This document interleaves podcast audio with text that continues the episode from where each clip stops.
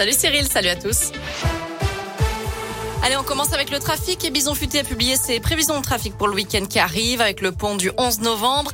Du monde attendu mercredi soir dans le sens des départs. Ce sera orange au niveau national. Dans la région, mieux vaut éviter l'autoroute A43 entre 16h et 19h. Ce sera vert le reste du temps et vert aussi dans le sens des retours, y compris dimanche. À la, à la une, le retour du masque à l'école alors que les vacances de la Toussaint sont terminées. Les élèves de primaire doivent de nouveau porter le masque en classe dans les 40 départements où il avait été abandonné et où le taux d'incidence du Covid est repassé au-dessus des 50 cas pour 100 000 habitants. C'est le cas par exemple de l'Ain et de la Haute-Loire.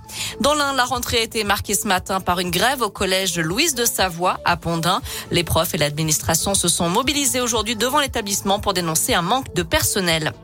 Un casse à la voiture bélier à Valspré-le-Puy en Haute-Loire. Selon le progrès, un bar tabac a été attaqué la nuit dernière, mais l'alarme a fait fuir les malfaiteurs et réveillé le gérant. La voiture encastrée dans le comptoir a été laissée sur place. Les mises en cause sont reparties avec trois paquets de cigarettes, mais les dégâts matériels sont importants.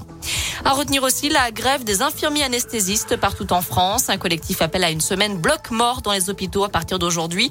Ils promettent un net ralentissement de l'activité opératoire programmée afin d'obtenir une juste reconnaissance de leur profession.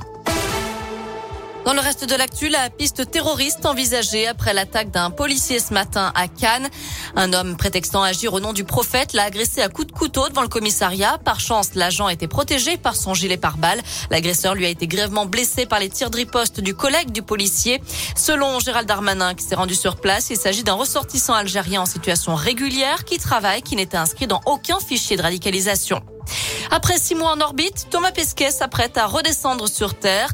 L'astronaute français et cinq autres membres d'équipage quitteront la station spatiale internationale ce soir. Leur capsule descendra à une vitesse moyenne de 8 ou 9 mètres par seconde et devrait finalement amérir au large de la Floride vers 4h30 la nuit prochaine, heure française.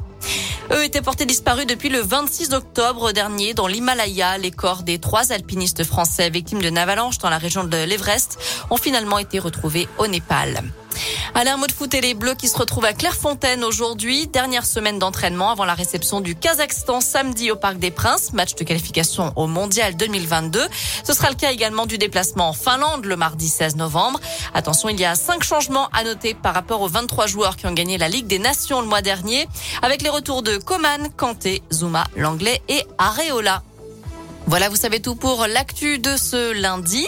On jette un œil à la météo pour aujourd'hui. Une alternance de nuages et de très belles éclaircies partout dans la région. Les températures varient entre 7 et 10 degrés pour les maximales à peu près.